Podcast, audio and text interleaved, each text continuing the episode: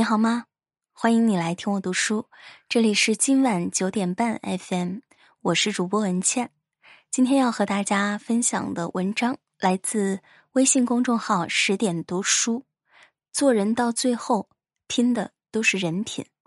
作者十点小嗲。培根说：“对一个人的评价，不可视其财富出身，更不可视其学问的高下，而是要看他的。”真实的品格，细想确实如此啊。真正赢得尊重的人，不一定是才华最出众的，但一定是品行优秀的。人品是一个人根植于内心的教养，也是无需提醒的外在品德。真正人品好的人都有这几个特征，请深交一辈子。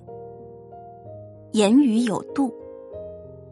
一个人的言行最直接折射其教养和素质，但在生活中，喜欢与人争辩、总是以口舌争胜的人不在少数。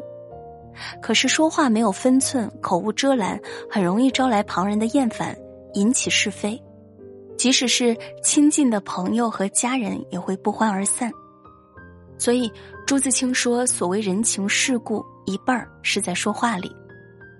言语有度的背后。”其实并非圆滑和世故，而是一种让人舒服的善良，也是一种人生的智慧。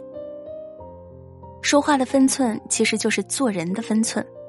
人品好的人会站在别人的角度上去说话，知道该说什么，不该说什么，不多言，不妄言，不揭短，也不窥探。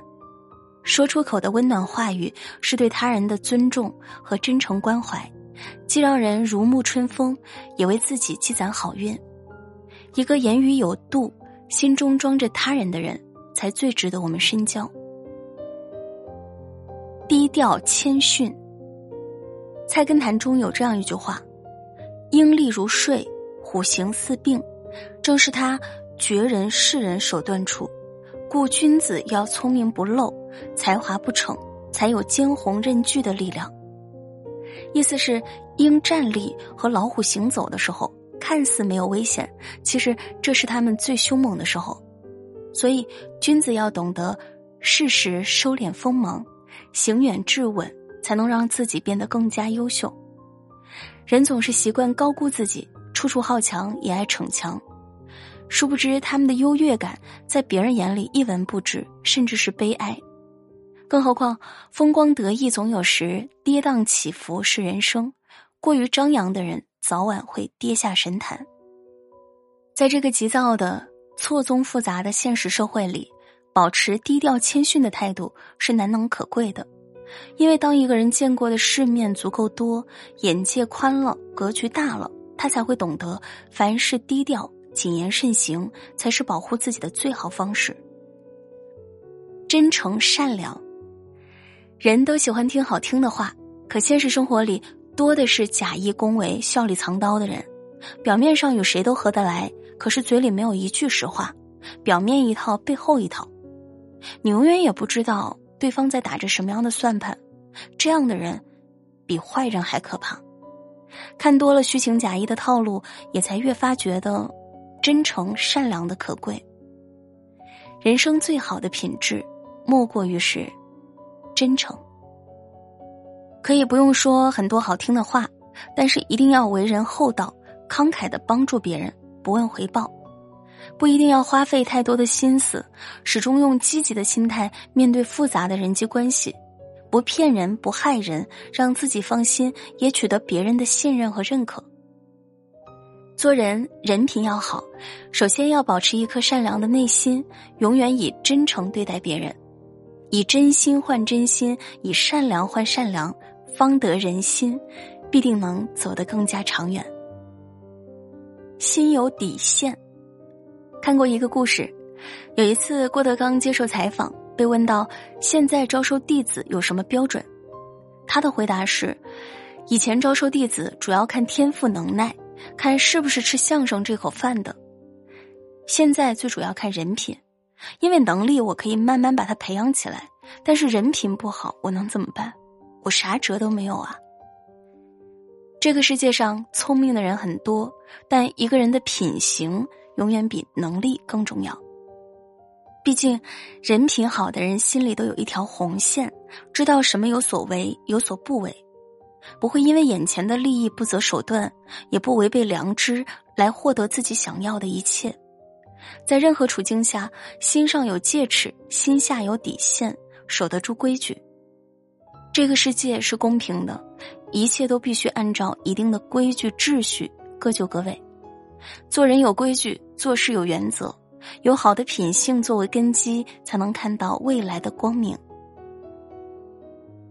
情绪稳定，有句话是这样说的：“生气最能见人品。”确实如此，很多时候让人生气的本是微不足道的事情，但负面的情绪反应过于激烈，小事也变大事了，最后从言语争执变成肢体冲突。进而做出让自己后悔的事，毁了自己苦心经营的形象。情绪不是我们生活的全部，但往往能左右我们的全部生活。所以，越是优秀的人，越懂得戒掉情绪的重要性，因为他们深知情绪解决不了任何问题。如果任凭情绪随意凌驾于理性之上，必定引来祸端。真正人品好、修养高的人。即使在愤怒之中，仍能保持理智和温和；对于那些一时间让人气恼的事，也能一笑置之。何必拼上自己的修养与人斗气？